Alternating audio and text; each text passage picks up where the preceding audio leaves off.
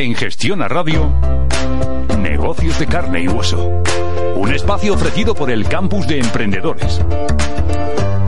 Con Mariló Sánchez.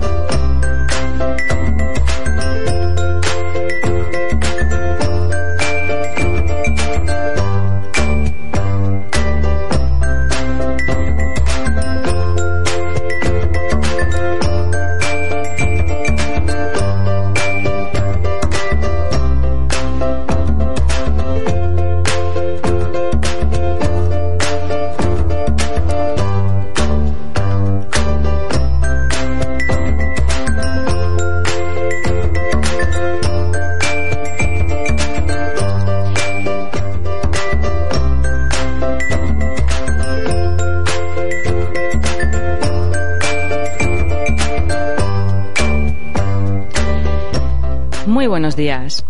Muchos de vosotros me habéis pedido que hable un poquito más de mí, de mi historia personal. La verdad es que si algo he aprendido en estos 20 años de emprendedora y empresaria es a valorar lo que realmente es importante en la vida y que tan fácilmente nos acabamos olvidando. Nos acabamos dejando, pues justamente eso, la vida por el camino. Y te pregunto, ¿De qué sirve conseguirlo si al final no has disfrutado nada del trayecto? ¿De qué sirve ser el más rico del cementerio o del hospital? Como en todas las historias, siempre hay un punto de inflexión. En mi caso, hubo un momento en que había llegado a lo más alto a nivel profesional y económico. Bueno, o eso creía yo. Viajaba en avión privado, conducía coches deportivos de lujo, vivía en un bonito chalet con playa privada, me alojaba en los hoteles más lujosos, incluso aparecía en el quién es quién de expansión. ¡Wow! Esto ya me pareció haber alcanzado el éxito de verdad. Y todo era solo, pues una ilusión, porque me olvidé de disfrutar de lo que iba consiguiendo. Me olvidé de compartir lo que conseguía en el camino. Siempre perseguía un nuevo objetivo con solo alcanzar el anterior. Todo me parecía poco. Me olvidé de disfrutar del viaje y eso me hizo perder el foco real. Me convertí en un hacer humano, hacer, hacer, hacer, correr para seguir haciendo y me olvidé del ser humano. Tuve que perderlo todo, y todo es todo, y encontrarme en una ambulancia, camino del hospital, para despertar del sueño de esa irrealidad. Afortunadamente y tras mucho esfuerzo, gracias a esa etapa y aprendizaje, hoy soy quien soy y hoy puedo apoyar a otros de verdad, apoyarlos desde la experiencia, desde lo ya vivido, aprendido e integrado. Por algo, por eso, si algo te puedo decir, es que no te olvides de ti en tu camino a emprender. Si te resuena lo que me has escuchado, si algo se ha movido en ti, pues párate, Analiza en qué fase te encuentras y cuán lejos o cerca estás de esta realidad. Solo desde ahí tu proyecto será consistente. Solo desde el ser humano y no desde el hacer humano tu negocio tendrá sentido. ¿De qué sirve hacer, hacer, correr y seguir haciendo sin saber hacia dónde vas? Porque si pierdes el foco y te olvidas de lo importante, si te dejas el aliento, el alma por el camino, ¿cómo quieres que tu negocio tenga alma?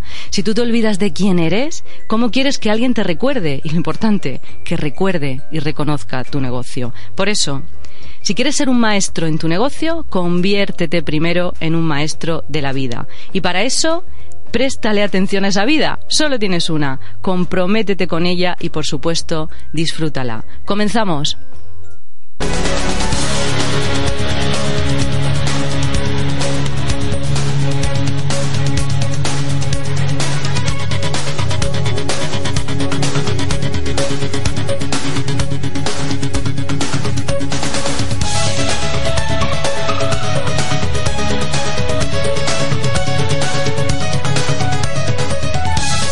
Empezamos este nuevo programa de negocios de carne y hueso con el sumario, los contenidos que vamos a compartir en la próxima hora.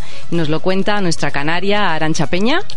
Muy buenos días. en este primer programa de mayo, en nuestro espacio emocional del emprendimiento retomamos el Brain Training del emprendedor de éxito y hoy nos centramos en la importancia del enfoque mental en nuestras metas con David Gómez, coach profesional desde el año 2008, conferenciante y formador en escuelas de coaching profesional y creador del programa de enfoque mental Neurofocus System. En nuestro laboratorio de historias hablamos con Raquel Iglesias, fundadora y directora de Clínicas Renacer, con la que consiguió introducir la innovación en el sector de la belleza y el bienestar y creó un nuevo concepto de, de centro 360 grados. Además, le contaremos la historia de éxito de Gillette. En Radio Mentoring, nuestro consultorio, estará como siempre Marilo Sánchez, fundadora del Campus Emprendedores, empresaria, mentora y experta en estrategia y desarrollo de modelos de negocio y financiación, que continuará dando voz a las historias de nuestros oyentes, sus inquietudes y necesidades respecto a sus proyectos, ideas o puesta en marcha de sus negocios, y la cual lo hará en compañía de Sergio Valcárcel, director de operaciones de la plataforma Socios Inversores, líderes en crowdfunding. Muchas gracias, Arancha. Eh, cuéntanos las noticias más destacadas de emprendedores de esta semana. El empleo autónomo crece el doble de rápido que en 2017. El número de profesionales por cuenta propia en España ha crecido en 42.178 personas. Según los datos, este crecimiento ha, duplicado las cifras del pasado 2017 y supone además el mayor ascenso en un primer cuatrimestre de toda la serie histórica. Según datos recogidos, en abril se ganaron 16.453 autónomos, es decir, 548 nuevas altas al día de media. La Seguridad Social inicia la devolución de lo cobrado de más a los autónomos. La Tesorería General de la Seguridad Social ha modificado los procesos de devolución a los autónomos a los que se ha cobrado de más, en concepto de cuotas a la Seguridad Social. Según explican desde la publicación oficial de la Secretaría del Estado de Alaria, existen una serie de circunstancias por las que se cobra de más a los profesionales por cuenta propia. Y estas son pluriactividad, cuando se ha abonado un mes entero y en realidad no se ha operado como autónomo durante la totalidad del mismo y la devolución de ingresos indebidos y saldos acreedores. La mitad de los artículos comprados en Amazon son de pymes. Amazon ha presentado los resultados de su informe, Small Business Impact Report, que aporta detalles sobre los millones de pequeñas y medianas empresas que han optado por hacer crecer su negocio en Amazon. De hecho, las pymes son la columna vertebral de las tiendas de Amazon y proporcionan a los clientes millones de productos únicos.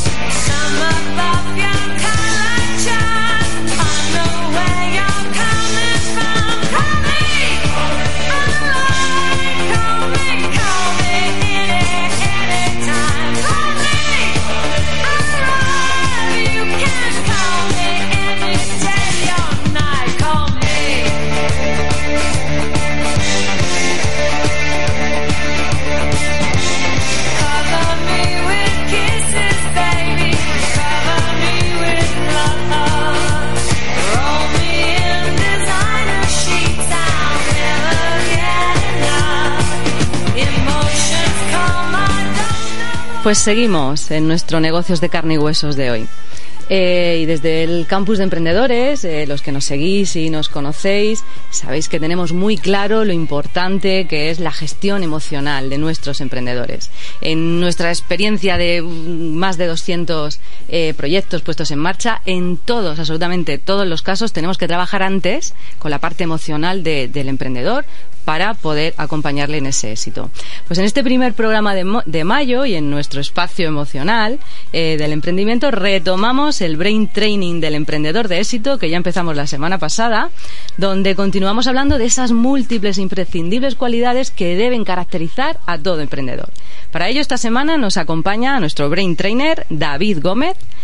David es coach profesional desde el año 2008, certificado por ICF y ASESCO, conferenciante, formador y creador del programa de enfoque mental Neurofocus System, que ahora nos dirá qué es esto, desde donde nos va a dar herramientas para entrenar la mente y el cerebro con orientación a los objetivos, tan importante. Además, David practica técnicas de meditación y enfoque mental desde hace más de 12 años.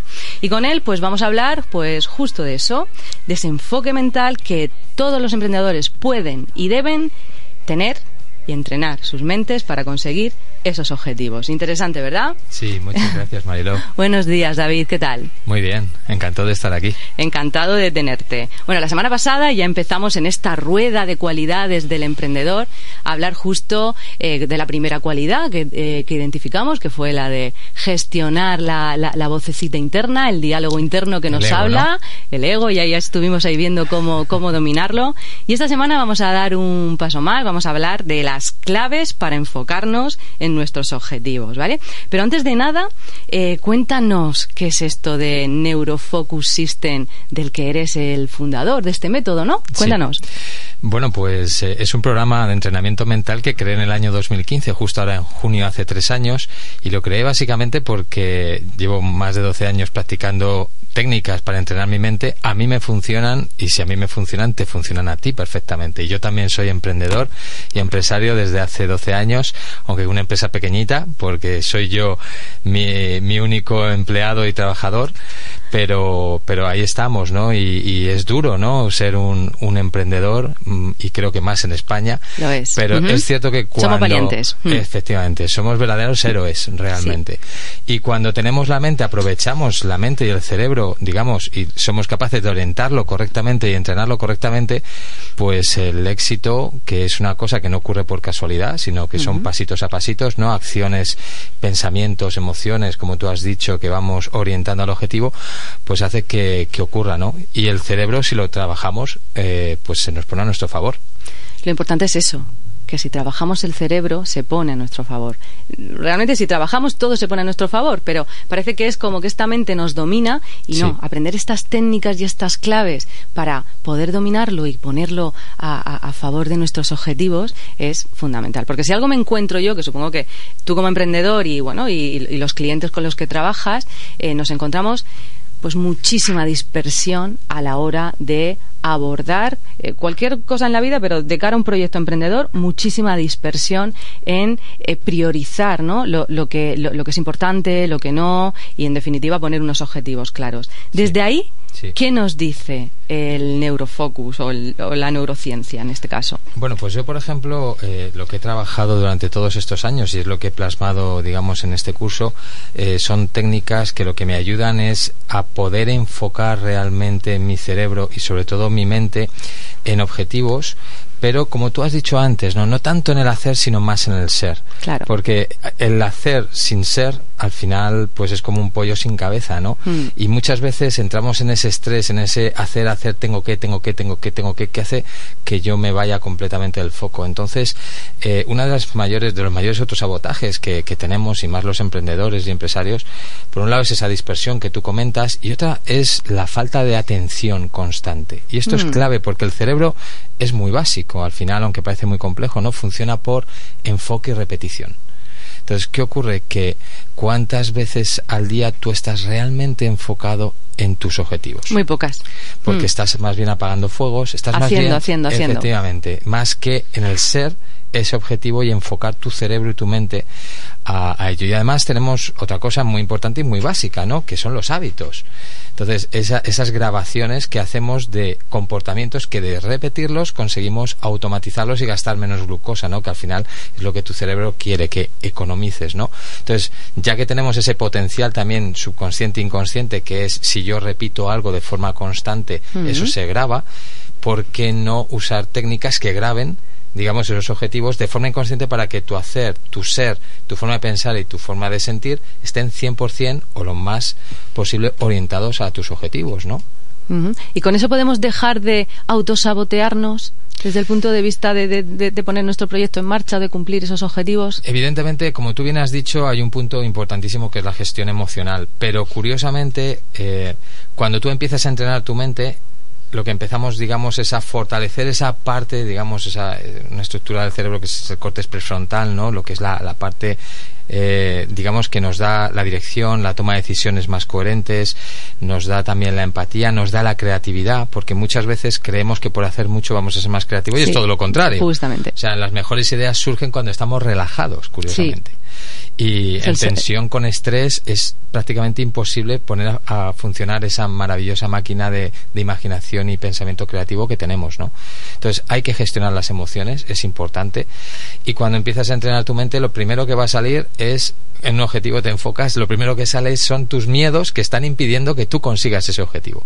Entonces ahí es donde entra esa gestión emocional y esas herramientas que todo emprendedor, más bien toda persona tendríamos que saber, pero más un emprendedor que se enfrenta todavía a ese miedo añadido, ¿no? A lo mejor no voy a ser capaz, no sé cómo voy a llegar al final de mes, etcétera, etcétera, ¿no? Sí. Sí, es un poco lo que, lo, que más nos, nos, acabamos encontrando, ¿no? Y, y, lo que nos genera ese estado de ansiedad y estrés, que es lo que nos permite, eh, pues bueno, alejarnos cada vez más del camino que, que tenemos que conseguir. ¿Por qué nos pasa esto, David? Bueno, nos pasa básicamente, eh, si me permites, yo hago muchos coaching consejos, que son pequeños vídeos. Ah, qué bien, a ver, venga. ayer, ayer hice uno sobre por qué nos justificamos, ¿no? Alguno de aquí no se justifica unas cuantas veces al día, todos, de verdad. Todos. Mm. Poca gente levantaría la mano si no, no se justifica, ¿no? Y esa justificación no es más que en el fondo una forma que tenemos de equilibrarnos. No nos gusta sentir estrés, no nos gusta sentir cortisol. Cualquier cosa que se nos desvía nos genera ya físicamente un estado de tensión, nos saca de ese equilibrio que nuestro cuerpo quiere y nuestro cerebro siempre quiere, como todo organismo, que es la homeostasis, que es la regulación corporal, ¿no? Buscar siempre un equilibrio. ¿Verdad que cuando te justificas de alguna manera en esa justificación, cuando te vendes una moto, en ese momento te lo crees y como que te sientes mejor, por eso normalmente nos justificamos. ¿Cuál es el problema? Que a veces esa justificación no incluye la solución del problema, no es un parche que nos ponemos para salir del estrés. Una huida hacia adelante muchas Efectivamente. Entonces, ahí realmente no nos está orientando al objetivo. Entonces, claro, eh, esa mala gestión, lo decía Buda ya, ¿no? No soportamos el sufrimiento, ¿no? Hacemos lo posible por buscar el placer. Un gran coach, Buda, un gran coach.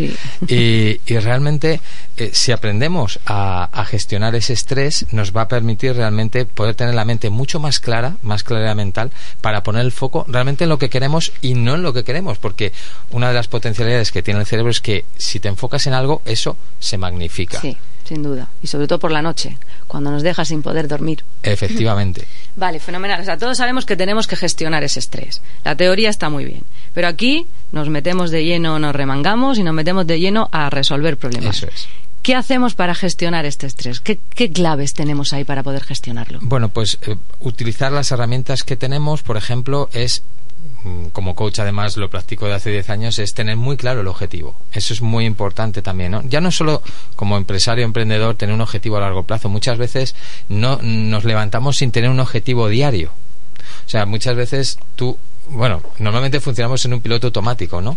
Pero el tener objetivos diarios, ya no solo a medio y largo plazo, sino hoy, hoy cuál es mi objetivo, ¿no? Eso ya lo que está haciendo es que mi cerebro se enfoca, ¿no? Eh, utilizar herramientas del cerebro profundo. Eh, eh, esto es muy importante y además quiero, quiero pararte, si me permites, y hacer hincapié, porque de lo contrario, si no mm, gestionamos y tenemos objetivos sobre nuestro día, es el día el que acaba dominándonos a nosotros.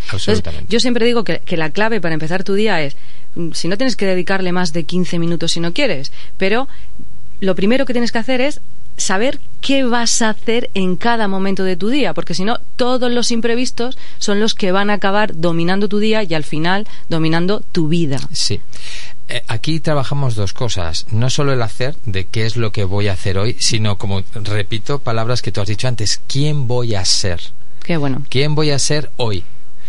con respecto a todo lo que me voy a encontrar en el día. Exactamente. Entonces ahí ya te estás conectando más a tu poder interior, ¿no? Que es yo voy a ser una persona X a la hora de relacionarme con todo esto. Entonces, trabajamos el ser y el hacer, porque cuando trabajas el ser, el hacer ya es diferente. Sin duda, sin duda, se trabaja desde ahí. Eso por un lado. ¿no? Luego, por otro, eh, el, cerebro funciona con dos tipos de lenguaje. ¿no? El, el, cerebro profundo, digamos, el más inconsciente, trabaja con imágenes. Sin embargo, nosotros cuando estamos despiertos, pocas veces estamos imaginando, estamos hablándonos. ¿no? Entonces, si yo quiero grabar y automatizar objetivos, lo que tengo es que convertir esos objetivos a imágenes Porque normalmente, no sé, pregunto a los, a los oyentes, ¿no? Si ellos cuando están pensando en cómo voy a conseguir o el objetivo que quiero, realmente lo están imaginando o se lo están contando con palabras. Mm, normalmente si estamos en estrés, si estamos en beta alta, en las ondas cerebrales de despiertos, no estamos imaginando. De hecho, empezamos a imaginar cuando cerramos los ojos y nos relajamos. Y ahí se abre nuestra puerta del cerebro profundo, que es donde realmente hay que grabar lo que queremos, porque es lo que va a hacer que de forma automática, sin darte cuenta, si todos los días lo repites, esa imagen, ese objetivo va entrando y tú sin darte cuenta, tu ser, tu sentir y tu hacer va a irse dirigiendo de forma como un hábito hacia ahí. Entonces, esa es una cosa que os pongo a todos los oyentes, ¿no? Cuando pienses en un objetivo, piensa en imágenes, o sea, ¿qué es lo que tú quieres grabar? Si tú pudieses hacer una foto hmm. de tu objetivo consiguiéndolo, ¿cuál sería esa foto? O sea, si yo te dijese, pinta una foto finish de tú has conseguido tu objetivo, ¿qué pintarías? Vale, pues eso que pintes, eso que tú imagines, es lo que, que para ti simboliza ese negocio, ese éxito, ese éxito, ese objetivo conseguido. Eso es lo que yo tengo que grabar. La, la famosa visualización. Sí, pero estática te estoy diciendo una foto finish. O sea, no te hablo de una película porque tenemos un director de cine dentro de nuestra mente espectacular, ¿no? Walt Disney a su a su lado no es nadie, ¿no? O de películas de terror también. También, también, esas más muchas veces. La idea realmente es grabar una imagen.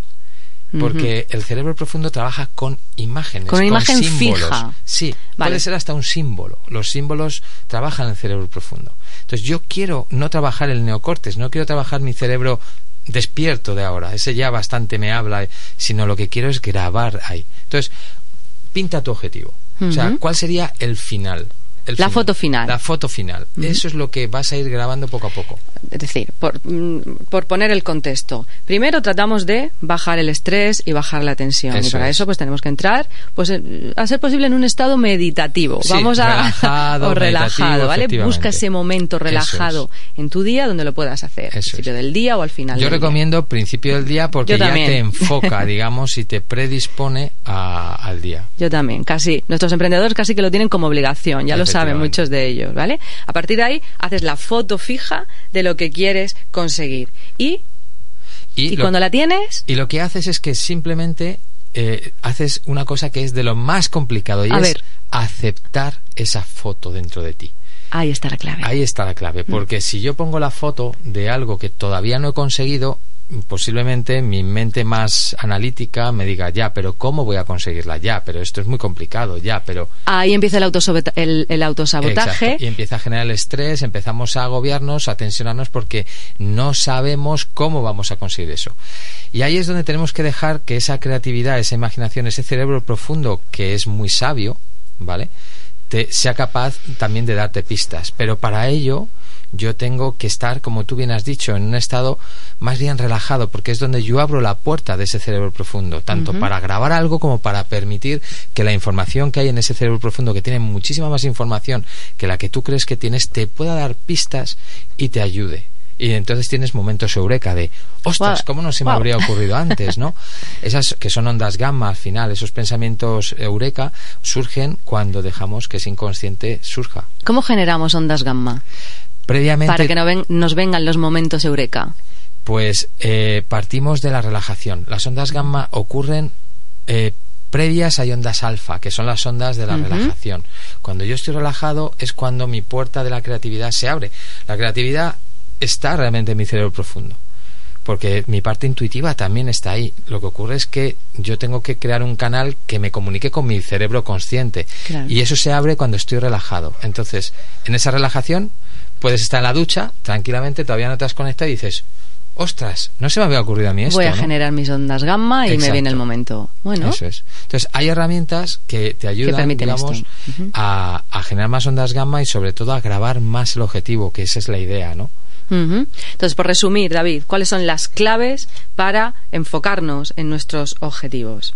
Podríamos decir que son, pues, lo primero, tener la intención. Tener la intención, efectivamente, de ese objetivo. Por otro lado, tener la imaginación y permitir que ese, esa mente creativa e intuitiva que todos tenemos participe más, ¿vale? Y entonces ahí, y luego lo más importante dentro de eso, que sería la aceptación de esos objetivos. Hay una cosa y por finalizar muy buena, ¿no? Usemos las emociones para lo que son, ¿no? Que nos están dando constantemente información. Cuando yo me enfoco en un objetivo y tengo una cierta resistencia y mi cuerpo me está diciendo hay algo que no funciona, en vez de tensionarme más, si hago el ejercicio de gestión emocional de, de ver cuál es lo que, que hay de mí que me limita a la hora de conseguir ese objetivo, y yo lo arreglo, esa imagen que yo estoy proyectando va a entrar con mucha más pureza, entre comillas, porque no está contaminado por esos miedos, ¿no? Y, me la acabo creyendo. Si lo importante es que me hago la imagen, pero me la tengo que creer. Exacto, esa es la idea. Entonces, usemos cómo funciona el cerebro profundo, su lenguaje realmente, que es símbolos, imágenes, para grabar lo que queremos. Pues yo creo que ya tenemos deberes para esta semana, para nuestros oyentes. Cada semana les vamos dejando eh, tareas para hacer y para seguir creciendo y desarrollándose. Y esta semana las tenemos también ya fijadas. Muy bien. Intención, imaginación y aceptación. Y aceptación. Pues a por ello y a seguir cumpliendo sueños bueno, como despedida, si sí, me permites por supuesto. Una publicitaria. Hombre, por supuesto, faltaría más. Empiezo la decimonovena edición de Neurofocus System Online el lunes que viene, el lunes 14 de mayo y es online, o sea, o en directo, ¿no? Cualquier persona de cualquier ciudad puede hacerlo y, ¿Dónde, te encuentran? En www.neurofocussystem.com, con dos S, neurofocussystem.com. Pues nada, pues todos estaremos ahí encantados de dominar y controlar nuestra mente y nuestro cerebro. Muchísimas gracias, David. y esperamos verte pronto por aquí. Gracias. Gracias.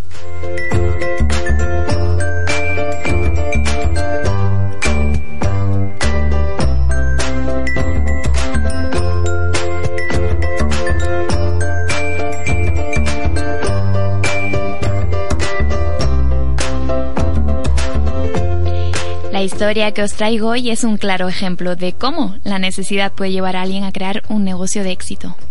Nos trasladamos a Estados Unidos, concretamente al siglo XIX. En esta época los hombres pues tenían que afeitarse cada dos días o en algunos casos todos los días. Para ello acudían a la barbería más cercana o lo hacían con una navaja, un objeto que es muy bonito, pero muy, muy poco práctico ya que comprarla salía muy caro y además había que afilarlas cada cierto tiempo.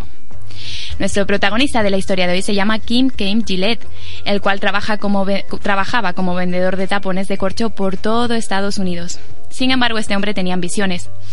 Un día el presidente de la compañía para la que trabajaba le dijo, si quieres hacerte rico, inventa un objeto desechable que la gente consuma una y otra vez.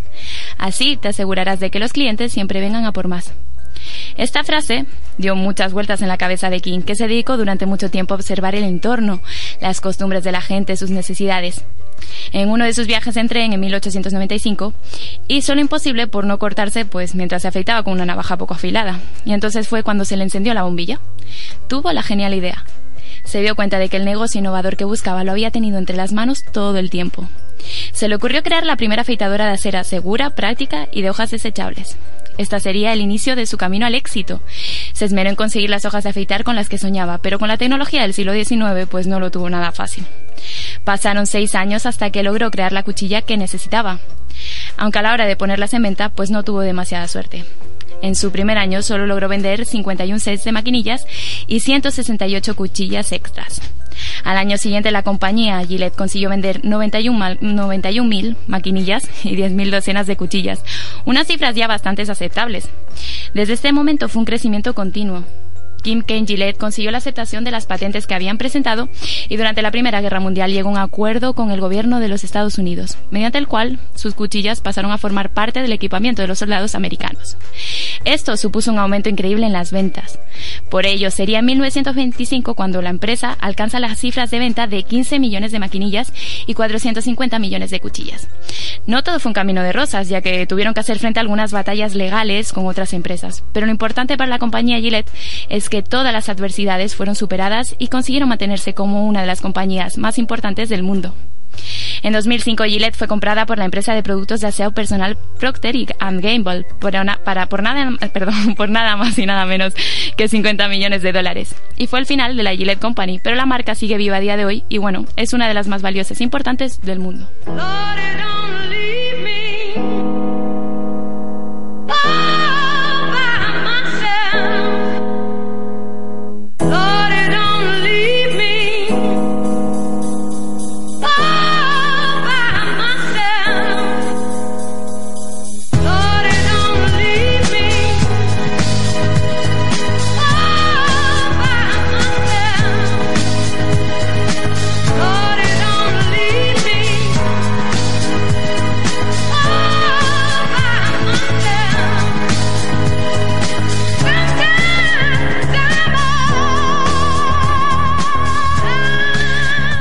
Nos encontramos un miércoles más contando historias, de las historias más variadas de nuestros emprendedores a través de sus testimonios, sus vivencias y sus experiencias.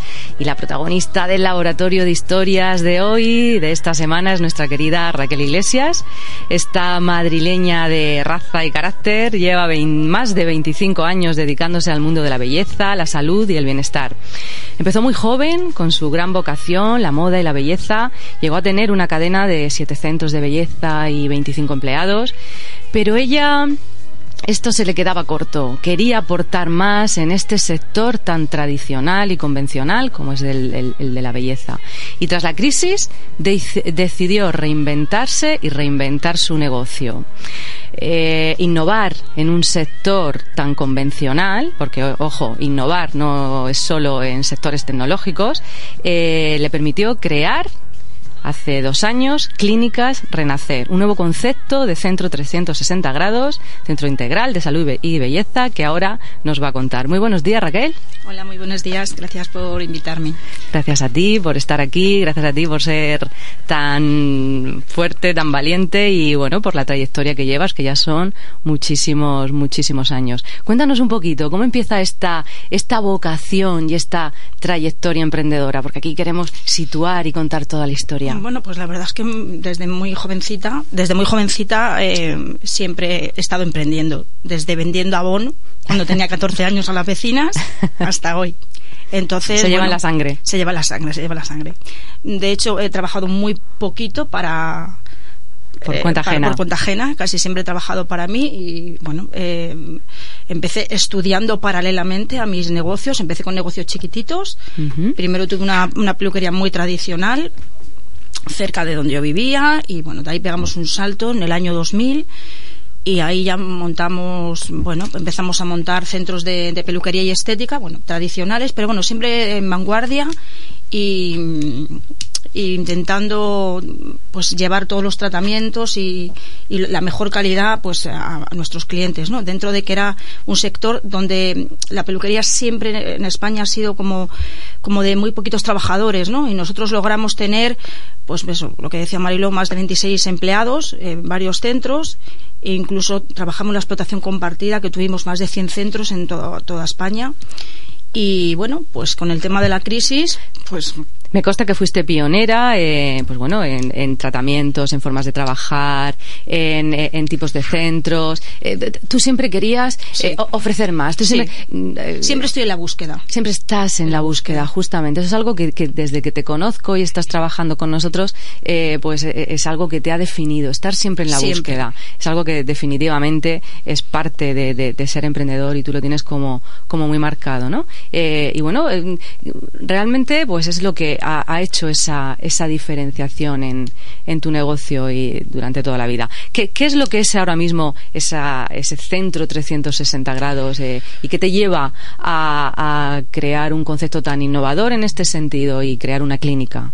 Bueno, pues lo que yo vi, pues eh, creo que la belleza, la salud, eh, el tema saludable, pues, eh, pues, yo creo que todos mm, hemos sido muy conscientes, ¿no? De, que lo teníamos que, que, utilizar, es decir, el deporte, la nutrición, la salud, la belleza, puede estar unido, ¿por qué no?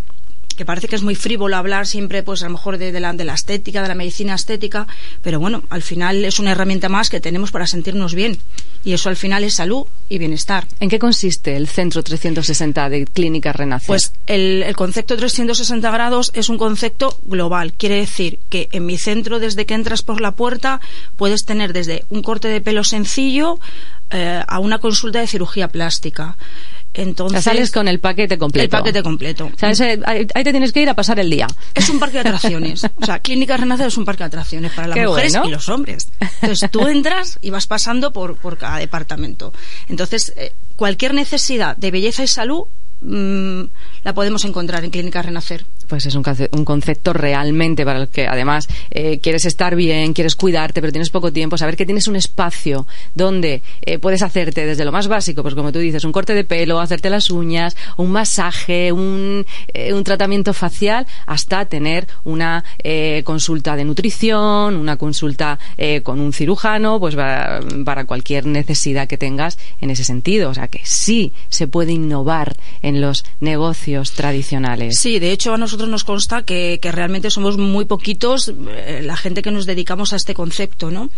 Eh, yo creo que en un futuro va a haber va a haber más gente que se va a subir a, esta, a esta nueva tendencia y desde luego mm, los clientes lo están agradeciendo porque bueno quien ya me conoce bueno pues eh, lo ha ido viendo poco a poco pero los clientes nuevos sí que es verdad que, les gusta mucho no porque la gente tiene poco tiempo y dice bueno pues me vengo toda la mañana pero sé que, que, puedo hacer eh, en el mismo en el mismo espacio pues tengo mm, varias em, necesidades cubiertas. al parque de atracciones. Me, parque de atracciones. me ha encantado. Cuéntanos Raquel ¿cuáles, cuáles han sido las mayores dificultades los retos que te has encontrado ya más de 25 años siendo empresaria, emprendiendo, buscando. Eh, ¿Cuáles han sido tus mayores dificultades durante este camino? Pues vamos a ver, es que la peluquería, bueno, yo soy más peluquera, ¿no? Entonces la peluquería. Tú eres empresaria, te lo llevo diciendo mucho tiempo. bueno, efectivamente, soy empresaria. Vamos a empezar a hablarnos bien. Soy empresaria, pero sí que es verdad que yo vocacional eh, me estoy un poco, ¿no? Hacia. Entonces la peluquería siempre era una cosa que me encantaba, el mundo de la belleza, el mundo de la moda. De hecho, bueno, sabes que, que, tengo muchísimos, muchísimos cursos y muchos conocimientos, pero sí que es verdad que siempre ha sido un poquito como un tema un poco devaluado, ¿no? Durante muchos años también la a nivel social y a nivel general en España. Sí, en España, totalmente. Y luego en el mundo de la belleza no había tratamientos realmente que dijeras, es que funcionan de verdad, ¿no? Era un poquito fantasía, ¿no? Era un poquito eh, que tenías que fantasear. Entonces, durante los, los últimos años sí que vi una, una, tecnología, sí que vi una innovación y dije, eh, sí que, ahora sí. ¿vale? Pero, pero durante muchos años estuve como más apagadita en ese sentido. Esas dificultades eh, a nivel también económico, pocas ayudas, bueno, quizás a lo mejor para, para la mujer, pero bueno, yo ya pasaba los, los parámetros que ellos querían, entonces sí que, sí que hay algún, eh, alguna dificultad en ese sentido. Bueno, pero tú conseguiste superar esas dificultades de todo tipo, de formación empresarial, dificultades económicas, llegó la crisis y ahí, bueno, toda esa reinvención por tu parte, ¿no? Es que es muy importante la formación, la formación, bueno, en todos los aspectos y en todos los niveles de la vida. Pero... Porque eso, perdona Raquel, lo decimos mucho aquí, es decir, tú puedes ser una gran profesional, puedes ser una gran peluquera, una gran eh, estilista, pero realmente no os enseñan, no nos enseñan en ningún sitio a ser empresarios. Somos abogados somos coach, eh, pero ¿dónde nos enseñan a ser empresarios? Pues os puedo decir que antes del año 2000 en España no había, no había apenas bibliografía de, empresa. Y yo te lo digo porque yo leo hasta el, los estos del Carrefour, yo me lo leo todo, y es que no existía. ¿eh? Y luego cuando la crisis, eh, sí que es verdad que fue como, como un boom, ¿no? Y gracias a Dios, hoy el que no se forma es porque no quiere porque realmente herramientas tenemos, o sea, desde vídeos de YouTube, a la vista está de nuestro compañero, hasta, mm, vamos a ver, lo que quieras. Eh, la formación es fundamental como empresario y como, como, persona. Y sobre todo también, que lo hemos dicho en más de un programa, la humildad. En tu caso, eh, que te conozco ya este, de este tiempo, pues después de 20 años o veintitantos años y, y de haber tenido tu experiencia empresarial, te das cuenta de que hay cosas que no sabes resolver sola. Y, y decides en nuestro caso, elegirnos para acompañarte a formarte en ese, en ese camino, a, seguir creciendo o a ver qué está pasando aquí, que está esto como que ya está estancado y no sé por dónde seguir. Y decides ser mentorizada, en este caso, por nuestro programa 180 días para el éxito. Es que eso es muy importante, porque cuando tú estás sola, sí que es verdad que bueno tú te puedes formar pero a veces necesitas eh, el apoyo de alguien de un mentor que, no solemos tenerlo. Y, bueno, pues a mí en ese momento, como yo siempre estoy a la búsqueda de todo, porque yo lo busco todo, a nivel personal, a nivel empresarial, pues la verdad es que, mm, que bueno, el conocer el campus emprendedores, pues a mí me, bueno, pues me ha servido de mucho y me ha servido como un apoyo y me sigue sirviendo como un apoyo y espero que sigamos mucho tiempo y que sigas creciendo. Por supuesto. Cuéntanos tus, tus, próximos retos, tus próximos, pasos eh, o, qué quieres transmitir desde aquí a nuestros eh, Bueno, pues mi, próximo reto creo que es un poco expandirme, porque cuando, cuando pusimos el logo de Clínicas Renacer... Le pusiste en plural. Por supuesto. Yo ya tuve, yo ya miré ese objetivo y... Ya, hiciste la foto fija. Sí, sí. Yo sabía que, que íbamos a crecer. Lo, lo tenía muy claro. ¿Eh? Y eso que, mm, bueno, eh, Clínica Renacer nació con, un tema económico muy muy ajustadito, pero... pero que ha ido superando como Nos hemos ido superando y desde luego nuestro próximo proyecto va a ser Clínicas Renacer 2. Seguir creciendo, muy bien. creciendo. ¿Y qué se van a encontrar los clientes y clientas que vayan a Clínica Renacer eh, pues de cara al verano? Venga, chicas, Pues mira, Clínica Renacer tiene una cosa que yo siempre les digo, que es entrar por la puerta y que dejen todo el estrés fuera y que Renacer solamente se viene a relajarse, a disfrutar, a un buen masaje, a que, a que te hagan un tratamiento facial maravilloso. Ahora tenemos, eh, bueno, pues una de las últimas novedades que hemos introducido es el tratamiento de oro. Es un tratamiento eh, japonés que además mm, da una luminosidad. Me lo pido. Te lo pides. es, que el oro se utiliza durante muchísimos años y ya ha estado ahí como, como olvidado y ahora ha vuelto otra vez y, realmente es muy novedoso y, de verdad que es un tratamiento espectacular. Bueno, ¿y dónde, dónde te encuentran? ¿Dónde pues, encuentran la Clínica 1? pues Clínica Renacer 1, estamos en, en, la calle Cartaya número 2, en, en la población de Móstoles, muy cerquita de Madrid. Tenemos parking, eso sí, o sea que no os preocupéis, bueno, no hay eh, eh, excusa. esto es muy bueno. Raquel es tan perfeccionista y busca tanto la atención al cliente que tiene una parca. para que, bueno, no tengamos problemas cuando llegamos allí y podamos, eh, bueno, llegar solo a relajarnos al parque de atracciones. O sea, cuida todos los detalles. Clínica Renacer es sinónimo de mimo. Muy bien. Pues nada, pues muchísimas gracias Raquel. Sigue cosechando éxitos. Vamos a seguir creciendo con esas clínicas Renacer y esperamos verte por aquí y seguir contando nuevos éxitos. Muchas gracias. Muchísimas gracias a vosotros.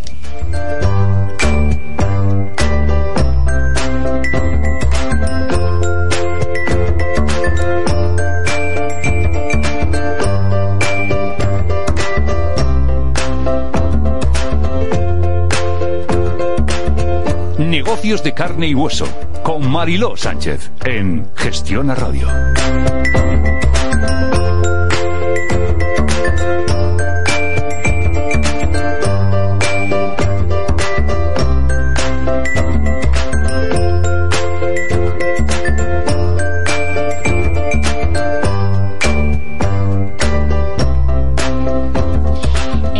Miércoles 9 de mayo abrimos un nuevo espacio de Radio Mentoring. Hoy dejaremos de nuevo lugar a nuestro espacio del inversor, donde continuaremos dando voz a las historias de nuestros oyentes, a sus inquietudes, necesidades. Y Mariló Sánchez, como fundadora del Campus Emprendedores, empresaria, mentora y experta en estrategia y desarrollo de modelos de negocio y financiación, resolverá las dudas que puedan surgir a quienes estén iniciándose en el mundo del emprendimiento. Y lo hará en compañía de Sergio Valcárcel, licenciado en Economía, máster en Economía Internacional y Desarrollo y máster en Project Management. Sergio es Business, director de operaciones de socios inversores, plataforma líder en financiación colectiva y crowdfunding. Hoy Marilo y Sergio tratarán un miércoles más casos reales de inversión que han pasado por la empresa. Y hablaremos sobre qué tiene que saber un emprendedor para valorar su proyecto si desea salir a una ronda de financiación. Pues muchísimas gracias, Arancha, y bienvenido, Sergio, de nuevo. Buenos días, ¿qué tal? Buenos días, Marilo. Muy bien, muchas gracias. Encantada de tenerte de nuevo por aquí. Antes de meternos de lleno en esto que, hoy vamos a empezar a tratar y que es algo que nos piden muchísimo nuestros emprendedores, es decir, quiero salir a una ronda de financiación, quiero, eh, necesito eh, financiación, pero bueno, lo primero, ¿por dónde empiezo? Y luego, cuando ya saben más o menos por dónde empiezan es, eh, ¿y ahora cómo valoro mi empresa?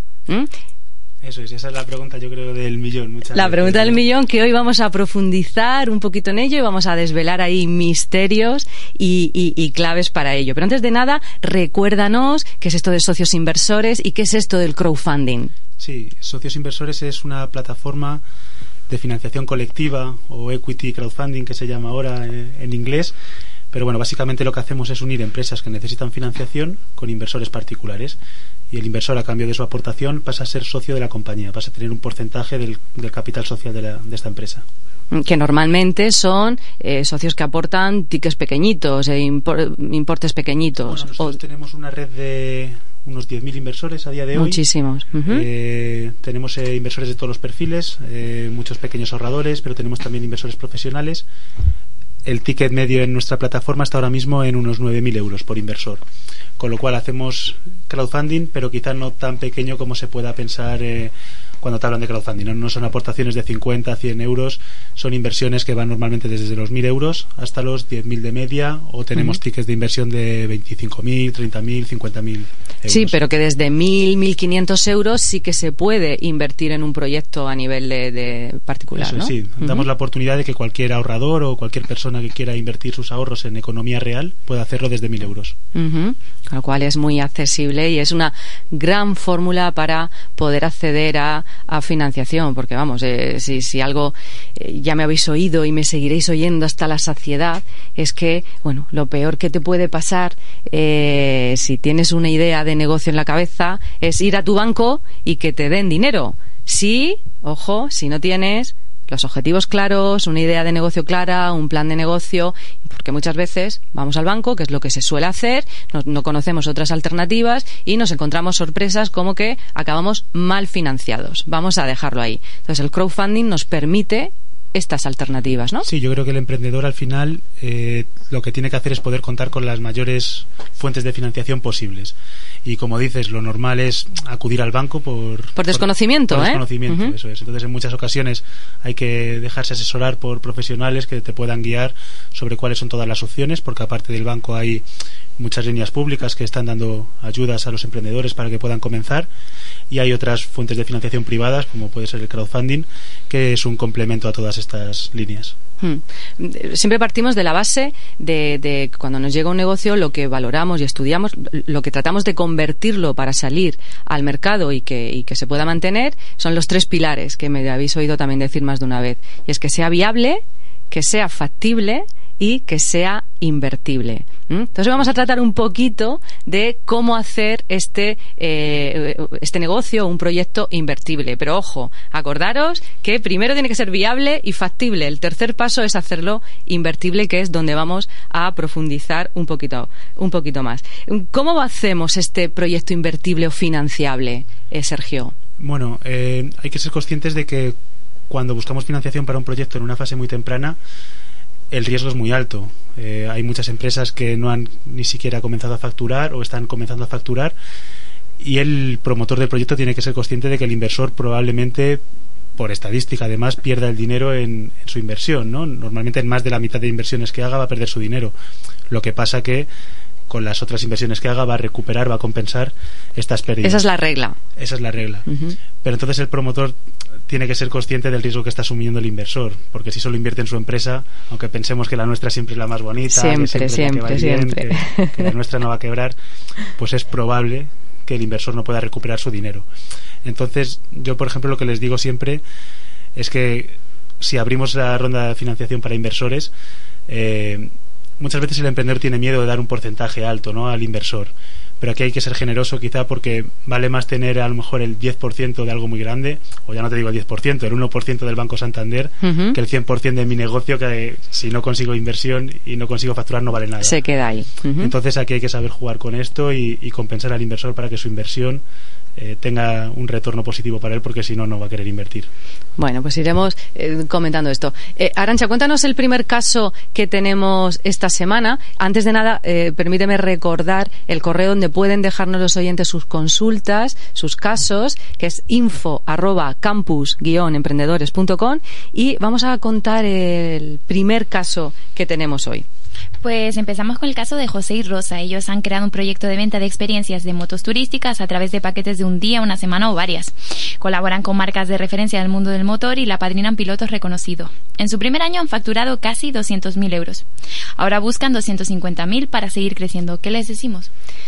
Pues podemos decirles varias cosas. Vamos a tratar de identificar los puntos clave que eh, tienen que saber para valorar esa empresa y poder salir a esa ronda de financiación. Sergio. en, este caso, por ejemplo, hay puntos muy positivos, ¿no? que es que en el primer año eh, de vida ya han conseguido una facturación cercana a los 200 Eso es muy importante. Esto es muy positivo. No es que tenga una idea y, bueno, estoy viendo cómo llegarla al mercado. No, el mercado ya acepta mi producto y tengo clientes que, que lo compran. Y luego, por ejemplo, ahí eh, es muy positivo también el hecho de tener acuerdos comerciales eh, que te ayuden a, la venta. Claro, es que eso siempre les decimos, ¿no? Es decir, eh, ¿en qué nos basamos para que el inversor crea en, tu proyecto? Oye, pues genera antes ciertos acuerdos comerciales que nos permitan validar que por lo menos la parte comercial va a ser viable, ¿no? Va a ser posible. Eso mm. es. En este caso, además, se cuenta con con influencers, si queremos llamar, o personas reconocidas del sector que ayudan mucho a hacer tracción a la hora de vender. Eh, son personas reconocidas en el mundo de las motos, con lo cual el público objetivo que puede comprar estos productos enseguida se va a ver está muy eh, identificado. identificado con estas personas les conoce perfectamente y es un atractivo más es un es una manera de potenciar tu canal comercial que al final es lo importante en una empresa no hay que hay que vender. Vale cómo hacemos entonces la valoración de esta compañía vale en una startup siempre es difícil. Nosotros, lo que desde el departamento de análisis de socios inversores, solemos eh, partir de una base con un método que se llama descuento de flujo de caja.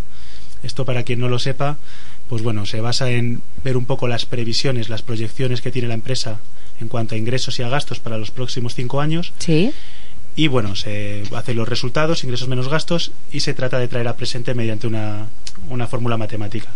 Esto te da una valoración que no deja de estar basada en hipótesis a futuro. Con lo cual aquí lo que tratamos de pedir a los emprendedores es que hagan un ejercicio de realismo en estas proyecciones. No, vale que cuesta mucho, cuesta mucho, Sergio. el hmm. Excel se puede poner. El Excel lo sostiene cualquier cosa. Voy a ganar el año que viene un millón, el siguiente tres y el siguiente siete. Muchas veces estos números, en vez de incentivar al inversor, lo que hacen es casi ahuyentarle, ¿no? Porque, porque no son creíbles esos datos. Entonces hay que tratar de ser realistas. ¿Cómo conseguimos que sean realistas? Porque eso es muy fácil de decir, pero aquí tenemos que dar, tratar de dar consejos prácticos y reales, porque sí, yo quiero ser realista, realista, pero la realidad es que yo creo que voy a vender un millón en tres meses. Sí, aquí es muy complicado. Hay que tratar de ver lo que has conseguido hasta la fecha y tratar de, de estirarlo manteniendo unos crecimientos lo más parecido posibles a los que has tenido. Eh, si estás creciendo al 10%, no sé por qué vas a empezar a crecer al 300 de un día para otro, ¿no? Y luego, bueno, pues tratar de ver cuáles son los canales comerciales que vas a utilizar para justificar esos crecimientos. Y nosotros luego además este método de valoración, pues bueno, lo tratamos de mezclar con otros, por ejemplo, para empresas que están en fase incipiente utilizamos una facturación por tres, que dentro de este ejemplo, por ejemplo, facturaban unos 200.000 euros, eh, nos llevaron una valoración de 600.000. ¿En cuánto tiempo? Bueno, la valoración de la empresa de hoy. Han facturado unos 200, eh, tendríamos una valoración de 600 hoy, que sumado a la ronda que piden, 250.000 euros, nos da una valoración final de 850.000. Bueno, o sea que... Entonces, bueno, eh, por ejemplo, en este caso de esa empresa podría estar dentro de los márgenes normales aceptados por, por nosotros, por nuestra red de inversores. Bueno, con lo cual es una regla a priori sencilla. la facturación a día de hoy multiplicada por tres más el importe que están solicitando nos daría la valoración. Bueno. De la compañía cruzamos más métodos, eh, podemos ir viendo otros, pero bueno, al final se trata de ajustar un poco y, ver cuál encaja mejor en cada proyecto. De momento yo creo que, ahí pueden, pueden tener algunas pistas. Pero ¿qué pasaría, Sergio, si, si ese negocio aún no hubiera facturado en el primer año? ¿Es posible salir a un crowdfunding? Es posible. Es más complicado, hay que ser conscientes. Aquí nosotros vemos el negocio. Si, por ejemplo, es un proyecto que pueda empezar a facturar, aunque sea despacito, sin pedir la financiación, recomendamos hacerlo, tener ese contacto con el cliente, empezar a facturar y entonces pedir la financiación. Hay proyectos que son de un corte más industrial, en el sentido de que necesitan una inversión para poder empezar a vender y entonces no te queda otra. Ahí o tratamos de complementar varias vías de financiación, por ejemplo, que a los inversores privados les acompañen también subvenciones públicas o inversiones públicas bueno, siempre hay una cosa muy importante en esta fase, eh, no sé si coincides conmigo, siempre les, les preguntamos cuáles son tus, tus tres Fs.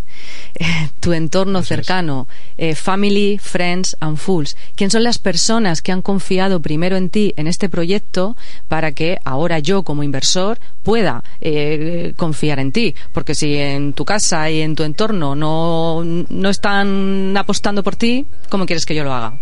Ese es indispensable, ese es el primero fundamental, que cualquier inversor. que lo tengan en cuenta. Exacto, es lo que tú has dicho. Si tú no has invertido en ti mismo, ¿por qué voy a invertir yo? ¿no? Es verdad que hay gente que a lo mejor no tiene esas posibilidades o esas facilidades, pero en la medida de lo posible hay que intentar siempre que la primera financiación sea propia. Bueno, pues eh, por resumir mucho, las claves entonces muy directas que tiene que tener para salir a inversión.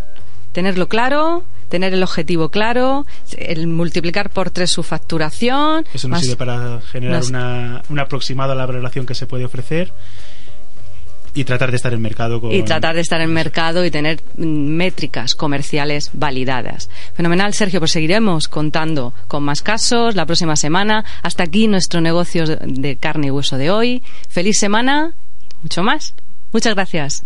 Gracias Negocios de carne y hueso con Mariló Sánchez en Gestiona Radio.